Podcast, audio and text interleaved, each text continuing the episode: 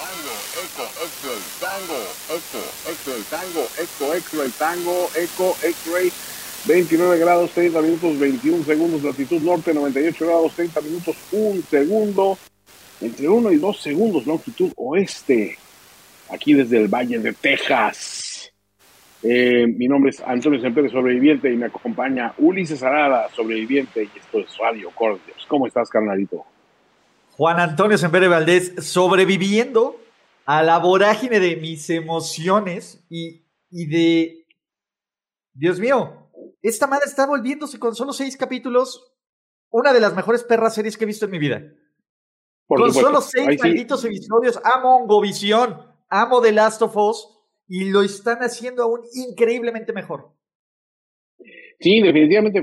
Estaba yo, yo comparándola con otras series que con en poco tiempo hicieron arte y pues me viene un poquito a la, a la mente lo que hicieron con, con Watchmen, eh, pero esto, esto de Radio Cordyceps y, The Last of Us con HBO, creo que están elevando el, el material a un nivel insospechado porque ya vienen de, de, un material base que es en cuestión de, de, gustos y de críticos y de, y de ludópatas como nosotros, quizá uno de los mejores videojuegos de todos los tiempos, o sea, está en la conversación, digamos, por todos los elementos que, que, que reúne, pero tomaron ese material y lo llevaron todavía más arriba en cuestiones de lo que es el dramatismo, de lo que es el, world building, el desarrollo de personajes, el, estudio de las motivaciones de los mismos personajes y, el darnos una narrativa distinta que eleva todo a nivel de lo mejor que ha hecho eh, esta cadena en pues, los años que estuvo viva antes de, Apocalipsis Zombie que nos tocó ya a nosotros, ¿no? Pero bueno, si te parece, vamos con este episodio número 6, Ulises, que venía después de un alta en materia de emociones. Eh, y pues este episodio sabemos que Joel sigue a la búsqueda de su hermano Tommy. Y empieza el episodio con unas, unas vistas. Ha pasado tres meses desde los hechos donde, donde eh, el pequeño Sam y su hermano Henry perdieron la vida cuando pensaban que ya habían librado eh, los encuentros con, con la milicia de, de, los sublevados de Kansas City. Y ahora vemos que, pues, después de los tres meses, ya las cosas, digamos, ese, ese hielo que había entre él y Joel se ha ido derritiendo poco a poco. Eh, Joel es mucho más, digamos que tiene un mejor humor. Eli le tiene un poco más de paciencia a este, a este, viejo, a este viejo lesbiano amargado. Sí, y, y, el tema aquí, desde que te lo presentan, es muy similar al juego. El juego es como te van presentando por temporadas, ¿no? De primavera, de verano, otoño, invierno. Aquí te dicen tres meses después y ves como una caballita muy pintoresca y ves a alguien con dos conejitos, ¿no? Ahí bien abrigado. Y piensas que es Joel.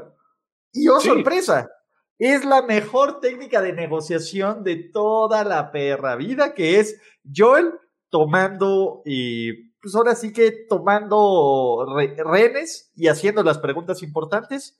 Y cómo amo estas parejas postapocalípticas, ¿eh? O sea, el amor en el post-apocalipsis y en estos dos viejitos retirados en una reserva en Wyoming es no maravilloso, lo que le sigue. Es una escena increíble. El, el, actor nativo americano Russell Means, que de por sí es, fenomenal, eh, tiene una, una visión como que muy, pues no quiero decir ni siquiera cínica, pero, pero muy de, pues esto, lo que pasó a final de cuentas, este, pues a nosotros no nos atañe mucho porque siempre hemos estado aislados aquí arriba y siempre nos, hemos sabido valer en, cuestiones de, de, si el mundo exterior no nos quiere. Y aquí hay una poderosa alegoría porque, pues sí, el nativo americano de alguna manera acabó viviendo en reservaciones o aislado de la civilización precisamente por el rechazo de una América blanca, vamos a llamarla así, que pues no tenía un lugar para estos habitantes originarios, ¿no? Y a final de cuentas ves que los más preparados para sobrevivir fue esta pareja de viejitos que pues lo lleva muy tranquilo, que tienen magnífico humor para afrontar su, su reciente cautiverio a manos de un viejo lesbiano amargado como Joel y una, una niña este, de, de boca, este, no sé que con vocabulario de carretonero como es Eli, pero es graciosísimo toda esta, toda esta situación, ¿no? Sí, desde lo de, a ver, ¿les mentiste? No. ¿Me estás mintiendo? No, ok. No, ya le ponen ahí lo del tema del, del mapa y ¿qué les diste sopa caliente? Pues claro, hace mucho frío, ¿no? Y que les empiezan a explicar de esto del lago de la muerte y de que todo lo que se encuentra. Y él dice, ¿a poco crees que me vas a asustar con eso? A ti no, pero ese güey está cagado de miedo. Y Joel literalmente está cagado de miedo, ¿no? Y, y empiezas a ver cómo Joel pues ya después de que se van de ahí, que le roban los conejos, ¿no? O sea, todavía le roba a Eli los conejos estos, que es, que es maravilloso. Y empieza a tener estos ataques como entre de pánico o no sé si es un infarto. No, no sé todavía qué, si es un preinfarto o un ataque de pánico o las dos. Ataque de ansiedad. no ayuda de fondo de, no te mueras, si te mueres yo me muero. No, no me estás ayudando, güey, piensa en mí. Imagínate, de un ataque de pánico y la voz de Eli ahí gritándote todo este tipo de cosas. Pobre Joel. Sí, de por sí Ellis, o sea, entre sus chistes y, su libro de, chistes y, este, y su insistencia en, usar una pistola y su, y su insistencia también de que yo le enseñe cacería y un montón de técnicas de supervivencia. Y aparte, esa carga que tiene Joel de pues, haber prometido eh, que eh, llevar a Ellie al lugar donde tiene que llegar, creo que esas son las cuestiones que le estaban provocando ansiedad a Joel, que pues, no olvidemos, en ese viaje ya perdió a la que era su, pareja, ¿no? A Tess está buscando a su hermano sin tener ninguna certeza que lo va a localizar. Y por otro lado, pues ya vivió, o sea, la, la pérdida de un amigo con quien tenía, bueno, amigo a lo mejor es un poquito exagerado decirlo, refiriéndose a, a la situación con Billy Compañero de trabajo, de profesión. Un compañero de profesión, digamos, que con quien sí tenía una cierta convivencia, ¿no? Entonces, él ha ido teniendo pérdida tras pérdida tras pérdida, y también lo vemos a él dudando un poquito de su propia capacidad de supervivencia. En el episodio ah, ah, pasado hablábamos de que a lo mejor esta pérdida del oído que está demostrando tener y que él ya confiesa en este episodio que sí le está teniendo, es producto de tanto balazo y tanto tener que, lidiar con explosiones de armas de fuego, eh, que ojo, es una explicación común incluso que aplica para escenarios como The Walking Dead, ¿no? Sí, y, y la otra es, pues ya no, ya no, mi vieja mula, ya no es la que era Toño, ¿no? Eh, tenemos que Joel, pues está haciendo guardia y dice, no, pues yo me quedo los dos turnos y amanece todo jetón y entrando en pánico, o sea, ya no se siente como el, el superhombre y el super Joel que teníamos en el juego y que él mismo era que sobrevivió esta primera parte del apocalipsis mundial, ¿no? Entonces, eh, pues todo eso, pues Joel empieza a sentirse muy limitado y ve este tema de, van a dormir, acampan en una cueva se queda jetón y ahí está Eli, ¿no? Y ahí está Eli tomando todo y, ah, ¿qué hiciste? Que no sé qué me habías despertado. A ver, hice esto y esto y esto y esto y esto y chequé mis surroundings y vi mi higher ground y vi las pruebas y estuve haciendo esto. ¿Lo hice mal? No. Entonces, ¿cuál es el pedo? Ya tenés tu trabajo, para la próxima me despierto. Ya como pinche güey necio. Ya está neciando sí, ya, ya. ya está chochando y pues. Viejito necio. Y súmale que aparte Ellie sí está viviendo como que toda la experiencia postapocalíptica de una manera este, exacerbada, porque pues está viendo la, la aurora boreal, está, está teniendo unas, unas vivencias increíbles. Y hay que decir que este episodio tiene como que muchos homenajes a esos, a esos westerns donde, donde un viejo pistolero tenía que, que cuidar de una, de una joven, este, pues, pues no, no quiero decir vulnerable, pero sí con menos menos capacidad que él, ¿no? O sea, True Great es la comparación más obvia, ¿no? Esa que se hizo ya en algún momento con John Wayne como protagonista y después los hermanos Cohen también hicieron su versión. Esa, esa versión donde la niña es una cabresta y el viejo pistolero pues le está cuidando, pero en el fondo dices, pues ¿quién está cuidando a quién? ¿no? O sea, a lo mejor es, es una cuestión compartida. Aquí en, en, esta situación, en un momento dado, cuando está John enseñándole a él y a disparar, eh, y, está como que pues, teniendo la paciencia de decirle, mira, pues esto se dispara de esta manera y no sé qué. Tienen ahí un par de momentos donde él le dice, bueno, ¿y tú qué, qué harías? O sea, ¿cómo, ¿cómo te ves así en la situación de cuando acabe todo esto, no? Si realmente hay una cura para esto. Dice, pues no, me imagino, pues, este, en los, este, ¿cómo se llama? En, cuidando ovejas, ¿no? Y él lo que nos sale decir es que es romántico, ¿no? Pero ves no, y aparte, pues es que las ovejas eh, hacen caso y son, y son silenciosas, no como tú, pinche niña, ¿no? Sí, la pedrada dura. Pero aparte una cuestión bien triste ahí, que creo que yo, este, me, me en especial cuando lo entendí, porque mm, hay un, hay un libro que se llama Lucifer's Hammer, donde habla del impacto de un cometa en la Tierra. Y habla un poco de la nostalgia que sentía esos pocos sobrevivientes que llegaran por, todo lo que llegó a alcanzar a ser la humanidad en algún momento. Ellie tiene un largo diálogo hablando de Sally Ride, la astronauta, ¿no? Será el mejor nombre del mundo y todo este rollo. Y sabe Ellie que pase lo que pase, la humanidad ya no va a volver a las estrellas, a lo mejor nunca, a lo mejor dentro de muchos siglos. No sabes cómo va a evolucionar la especie humana después de este gran cataclismo, pero es un hecho que ese sueño que ella podría tener de llegar a las estrellas no va a ocurrir. Y por otro lado, ves que Joel, este, pues su sueño pastoral realmente, mejor se refiere a tener tranquilidad y control sobre las cosas que están a su alcance. ¿no? Entonces es muy dispar la situación entre los dos, pero es muy elocuente decirte hacia dónde van los caminos de ambos. ¿no? Y Toño, este episodio e, es muy especial, no solo por las cosas que pasan, sino por lo que te va construyendo, porque este episodio es nuestro primer nexo real entre el primer juego y el segundo juego de The Last of Us. Eh, tiene algunos momentos y algunas personas y algunos detallitos que a lo largo de, porque ya sabemos, y es otra de nuestras misiones que tenemos, recuperar ese disco duro con las siguientes temporadas de The Last of Us, que cuando veamos The Last of Us, y si recordamos específicamente este episodio, decir, ah, va, por aquí va, por aquí sigue.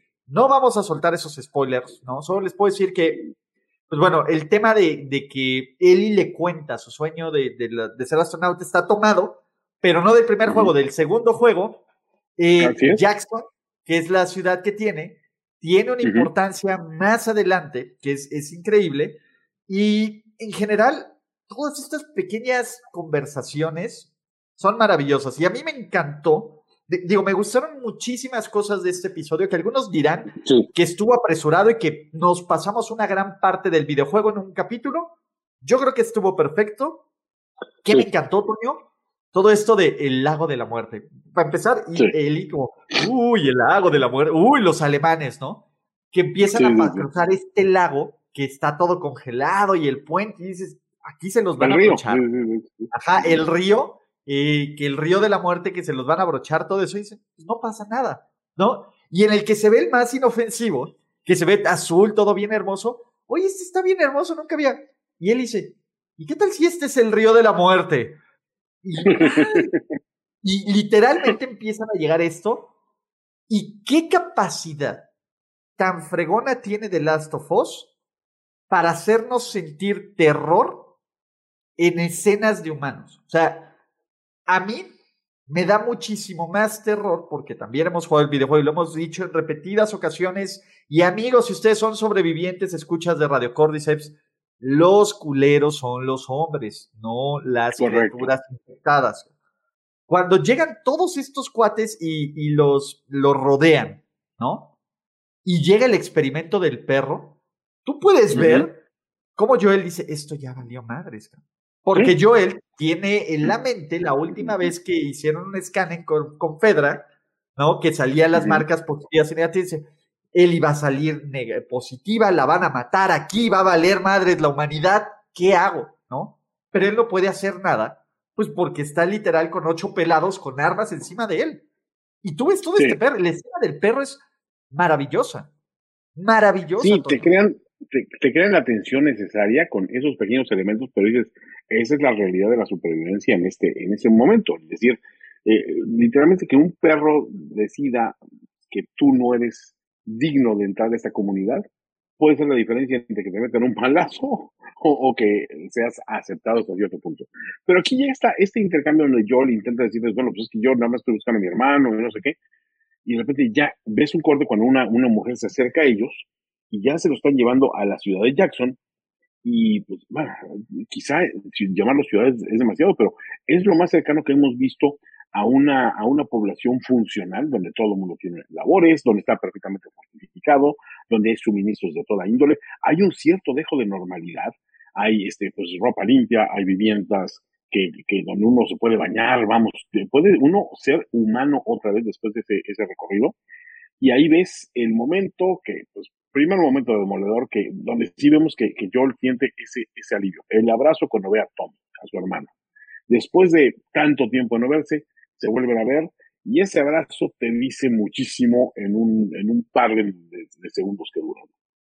Exacto. Y, y, vamos a hacer, Toño, ¿cómo, ¿qué son las similitudes y las diferencias del videojuego? En el primer de Last of Us, nunca entras a Jackson. Vas, ves la presa que ellos ven, ayudas a liberar la presa para que tengan electricidad y para que esta comunidad funcione, y pues ahí tienes una enorme cantidad de interacciones que, ojo, la recreación palabra por palabra de la escena de Joel y Ellie, que bailamos más adelante, maravilloso. No mames, a ver, aquí yo no sé, tengo miedo de que Pedrito Pascal le quite todos los premios a, a, este Bob Odenkirk. Pero bueno, regresemos. ¿Qué es nuevo? Todo esto. Joel y Ellie a esta edad no conocen Jackson. ¿Qué es nuevo? María no es afroamericana en el juego. María es, ah, para empezar, es la líder de Jackson, ¿no? Junto con su papá. Y sí es la pareja de Tommy. Pero en este caso es una democracia, comunismo, como lo que quieran ponerle. es, maravilloso el tema de ideologías políticas y cómo, cómo Tommy como veterano de guerra dice, esto no es comunismo. Técnicamente sí lo es, pero, pero ese punto y dos, la ropa de Tommy es exactamente igual que en el videojuego. Es la misma eh. ropa. Entonces, este abrazo con Tommy, estos momentos, eh, eh, que los invitan a comer y, así de niño a tus modales, ¿no? Y cuando le dice Joel que está casado, está, que, en este tiempo con familia, dice, pues técnicamente somos familia. Y Joel se queda, y, y Eli se la regresa, ¿dónde están tus modales, Joel? Ah, felicidades. La escena de la comida es es que tiene todo, tiene humor negro, tiene sutilezas, tiene drama, tiene suspenso. Es una serie brutalmente bien llevada, ¿no? Y te muestra también a una Ellie que es, sí, y pero también tenemos una Ellie hostil porque ves cómo sus reacciones ante otros niños que le, que están viendo por ahí, ella tiene esa situación que, ojo, eso también en algún momento dado en el futuro tendrá algo que importante que, que decir como historia, pero creo que lo que más se tiene que recordar de esta cuestión, uno, es agradecer de que el encuentro no ocurre igual que en el videojuego, porque en el videojuego el, el encuentro entre los hermanos ocurre para avanzar una escena, una secuencia de acción, digamos. Aquí al contrario, aquí realmente es un momento de paz y de sosiego, donde empiezas a ver eh, en, en, los diálogos que tienen Tommy con, con, con, su hermano, con Joel, empiezas a ver que la última separación entre ellos, pues nunca, nunca fue del todo buena, en que, en que realmente ha habido mucha, eh, no quiero decir ni siquiera la palabra traición, pero ha habido como que abusos de parte... Resentimiento. Abusos y resentimiento emocional de uno y otro lado, pero también ese elemento en el que yo, aquí vimos, si, yo tuviera que hablar de este episodio, es la vulnerabilidad de Joel. Es brutal lo que sucede aquí. Tiene que sincerarse con su hermano admitiendo que él no es el mismo que era antes, que él tiene una encomienda muy importante, que le hizo a Tess antes de morir, que es llevar a, él y con, con, bien hacia donde están las luciérnagas, eh, que, le está implorando como último favor en la vida de Tommy que sea él quien lleve a Ellie porque él no puede con este paquete. El, el ver que esos ataques de ansiedad que le están dando realmente están pudiendo demasiado con, con quien es como persona. Y por otro lado, Ellie se empieza a enterar de cosas de, Joel, y empezando por la existencia de su hija y cómo hay un, un, pequeño este, shrine, un pequeño altar donde está dedicado a la hija de María, al hijo de María, y por otro lado a la hija de, Joel, y ahí Ellie como que le caen muchos veintes de un golpe, ¿no? O sea, en el momento que ella se está saliendo a bañar y donde está poniéndose lista porque va a ir al, cine, etcétera, como que comprende muchas de las cuestiones de por qué Joel es como es. Y después viene ese momento de, donde esa, esa confrontación, donde realmente Joel le dice, ya no voy a seguir adelante contigo, y, y Eli le intenta decir, es que a mí me han abandonado toda tu vida, eh, toda mi vida. Dice, dice, tú no sabes lo que es la pérdida. Dice, Eli, yo he perdido a todas las personas que me han importado en algún momento, o se han muerto o me han abandonado. Y tú, o sea, es, el único que no ha perdido e, eres a ti. Y ella intenta acercarse diciéndole que yo no soy tu hija. Y, y Joel responde con ese durísimo, y yo no soy tu padre, y en efecto, tú no eres mi hija. O sea, como dando un cerrojazo, como bien dijiste en la demanda, decir, esto no puede ser, ya las emociones están a flor de piel. Ese es uno de los momentos que ganan Emmys Ulises. Fue brutal y devastador en todos sentidos, y creo que en el momento que nos deja, o sea, yo sí dije, bueno, esto es un rompimiento de golpe y porrazo, va a ocurrir entonces, o sea, van a llevarlo como en el videojuego, ¿no? Pues, ¿Qué sucede al día siguiente? ¿Cómo los van a unir? Pues simplemente que Joel, después de una noche, piensa todo lo que le dijeron, y al día siguiente, cuando, cuando ya Tommy está preparándose para llevarse a Ellie como, como quedó con, con Joel, Joel es quien está enseñando el caballo y quien está listo para, para partir con Ellie al lado, y pues hace de tripas corazón y se la lleva.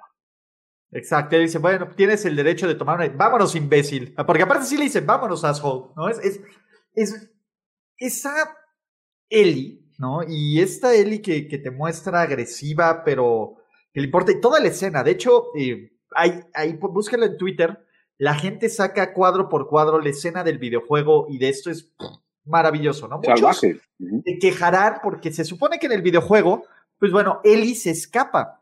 Ellie se escapa mientras Joel y, Tommy están arreglando todos los desmadres de la presa, eso, y se pierde, acá, y la atrapan, y tienes que ir a salvar a Ellie. Aquí no ocurre eso, aquí ocurre más bien este, tus altas y bajas, y María también le da un mensaje bien valioso que le dice, a ver, la confianza es importante, pero ojo en quién pones tu confianza, porque solo la gente en la que confías puede decepcionarte, ¿no? Y eso es eso es un mensaje brutal. Y tenemos unos cinco minutos hermosos de, de bonding post-apocalíptico, empezando esta escena donde Joel le enseña a tirar en el rifle, no todas las cosas que antes no le decía, hoy me has enseñado a tirar y a cazar. No, no, ya ves cómo el pequeño corazón de Joel está, eh, pues, este, desgarrando. La escena del rifle es maravilloso. Güey, no sirve tu rifle, está chueco, ¿qué esto? Yo le dice, a ver, niña, trae para acá. Y tienen ahí su target y el balazo, ¿no? Y le dice, motherfucker, ¿no? Porque justo le da el H del asshole, que es increíble. Y todo este bonding a caballo, ¿no? De que van y de que le enseñan lo que es el fútbol americano, que también está tomado del videojuego. y llegan a Colorado, ¿no? Y lo que yo pensaba que iba a ser un episodio dedicado a Colorado, pues no, Toño, fue una escena bien rápida. ¿Por qué? Porque el tema de Colorado es básicamente eso. Ves como había un laboratorio de los Fireflies donde tenían que llegar, pero que se mudaron, se fueron a Salt Lake City, liberaron a los changuitos. En el juego uno de los changuitos tiene el Cordyceps, eh, infecta una, a, uno de los, este, pues, de los científicos y se vuelve un carajo. Aquí parece que no. Y de la nada, ¿no? Llegan a invadir los Raiders, ¿no? A Colorado, a la Universidad de Colorado no sin antes, cuando yo le dice, bueno, pues yo siempre quise ser cantante. O dato ahí importante. Dato ahí importante para el futuro. Me encanta cómo lo manejan, ¿no? Y que queda la universidad y todo esto. Y ocurre lo que yo pensé que se iba a tardar más tiempo en ocurrir. Cierto. Pero lo agradezco que, o sea, que te pasen ese cachito. Nos quedan tres capítulos, Toño. Nos quedan tres capítulos de The Last of Us sabemos que uno va a ser de la historia de Ellie antes de que conociera a Joel, otro de cómo se recupera Joel y lo que tiene que vivir Ellie, y el último es para cuando lleguen a Salt Lake City, Utah. Creo que eso tiene que ser, por lo menos no, me, este, no he visto los, los, los guiones ni los otros episodios que tenemos, pero creo que tiene que ir eso. Pero el hecho de que pues, a Joel, como en el juego, lo lastiman y se queda inconsciente, ocurre. Pero aquí es el peor miedo de Joel, ¿no? Es un güey que no escucha, que por sus reflejos que ya no son delantes le terminan ahí. Y ahora sí que guárdame este fierrito acá, ¿no? Y cae Joel, ¿no? Mientras, pues bueno, logran huir a caballo. En el camino, en el camino, pues Joel se cae. Y cerramos, cerramos, Toño, y me encanta esto porque esto es música bien hecha. En la primera canción que escuchamos al final de un episodio de Last of, The Last of Us es Never Let You Down de The Patch Mode. Never, Let Me Down de The Patch Mode. never Let Me Down, perdón, de The Patch Mode, pero la versión original. Aquí escuchamos lo mismo, pero el cover, con una chava. Entonces, la primera la canta Joel, la segunda la canta Elías. Maravilloso. Y aquí todo el mundo está con el corazón en vela y diciendo, se va a salvar Joel. No les vamos a dar spoilers. ¿Qué te pareció esto? no les vamos a decir aquí este mi, flamante esposa, eh, porque hay, que decirlo, en este, en este inter de apocalíptico me logré casar, o sea, hizo un Tommy. bien. encontré, encontré con quién casarme, pero seguramente va a haber este, la, la, la boda postapocalíptica. Pero eh, e, ella se quedó realmente impactada con el hecho de ver que era Joel y es lo que te enseña todo, o sea, toda la inversión emocional que tenemos estos dos personajes y sobre todo que Joel lo último que está escuchando en el momento que se está desvaneciendo es yo no puedo hacer esto sin ti, que lo dice él, o sea, con toda sinceridad. Por mucho que haya aprendido él a sobrevivir, etcétera, sabes que su situación en este momento es no, no es terrible, es lo que le sigue. Porque imagínate sobrevivir por ti misma, sin saber en este momento eh, cuál es el destino de Joel, lo que es sobrevivir en estas condiciones, cuando sabes que hay toda clase de peligros y como tú dices bien, los peligros, ahora sí que los infectados son los menos objetos de, todos los peligros, peligros posibles, ¿no? o sea, los seres humanos. Pero nos dejan con este, este cliffhanger maravilloso y pues hay que decir, quienes vieron los, los avances del próximo episodio, sabemos que vamos a tener un flashback a la historia de Ellie. Sabemos que Ellie en, su momento ha tenido eh, pues una, una, una niñez complicada, donde ha tenido que sobreponerse a cosas muy duras y al parecer lo vamos a ver, pero en carne propia y promete ser un episodio muy movidito y sabes que es lo mejor que no tiene nada que ver con el videojuego. O sea, realmente esto va a ser nuevo tanto para ti como para mí como para todas las personas que lo han visto. Vamos a ver, porque acuérdate que hay un, juego previo que se llama Left Behind, que tiene algunos elementos. Vamos a ver qué tanto toma de Left Behind y qué tanto nos dan esta libertad creativa. Lo que sí les puedo decir, muchachos, preparen Kleenex y prepárense para ser horrorizados. Por supuesto. O sea, en los próximos capítulos, porque para mi gusto, viene la parte más cabrona del videojuego. Del, por lo menos del primer videojuego. Para mi gusto, esa es la primera parte que es rudísima y que ahí sí dije, chale, güey, pedo con estos güeyes, ¿no? No vamos a dar spoilers aquí. La verdad tengo muchísima curiosidad de ver cómo se va a manejar esa situación. No, no la del flashback de Ellie, sino lo que sigue en la siguiente aventura de Joel y Ellie. Pero, o sea, también es bien padre cómo con seis episodios, Toño, y con un episodio y dedicándole carnita a otras personas, a la primera historia de Joel, a un pedazo en el pueblo de Jackson, a Frankie Bill, a Sammy Henry, pues ya te ponen un bonding súper chingón entre él y Joel, que al principio era, güey, tú eres cargo y tú eres mi, tú eres chamba, y quítate de aquí, niña amorosa, y camínale, y yo no me voy a quedar con este, esta relación de hostiles, pues esta relación, pues ya literalmente familiar, ¿no? Ya en este momento, pues ya, ya es este bonding, total y absoluto. Entonces, Está cañón. Está cañón, Toño, y yo sigo maravillado con esta serie. Este me parece un capítulo bien padre, que va a ser como el, ahora sí que el bloquecito o el hilo conductor de muchas cosas a lo largo no solo de esta temporada, sino de las siguiente o siguientes, todavía no sabemos, temporadas de The Last of Us, Así que pues, está padre, ¿no? vamos a poder regresar por Carnity y por Easter eggs a esto. Pero qué pedazo es Ya me urge que sea domingo, carajo. Sí, y haremos lo posible por estar a tiempo. Eh, les pedimos una vez más una disculpa porque ahora cuestiones de viaje obligaron a hacer grabaciones remotas de estos dos episodios. Quizá el que viene a lo mejor también se tiene que hacer de esta manera, todavía no lo sabemos con certeza, pero ustedes saben que estaremos... Van a ser remotos sean remotos. Todo indica que sí, porque Ulises ahora va a buscar sobrevivientes al, al, lejano continente asiático, al parecer. Exactamente. Entonces, vamos a ver cómo, cómo va ahí la, la sobrevivencia y el... me llegó una carta, ahí una paloma, un cuervo, me llegó de, de ciertos castillos que, que, puede que, que ahí se requiere mi presencia, entonces... Pero obviamente, pues bueno, con la magia de la tecnología habrá forma de hacer radio Cordyceps desde Todavía no sé si funcionan los, los trenes balas, los Shinjukus o no, pero Juan Antonio, qué maravilloso viaje. Un gusto. Este, sí, esperemos que sí. Eh, yo era en las redes sociales arroba finicia persona, Ulises era arroba Ulises Arada C o Ulises Arada Azecas. Eh, por cuestiones tiempo de, espacio si esto ya lo recuperaron o no. Así es, esperemos que sí. Eso es Radio Cordyceps, por favor, cinco estrellas. Recomiéndolo descárguelo, vuelven a recomendar, comenten, hagan todo lo que sea necesario para hacerlo subir en las listas. Nos vemos muy pronto, carnalito. Carnalito, gracias y nos vemos en otro episodio de Radio Cordyceps. Así es, tango, eco, x-ray, tango, eco, x-ray, tango.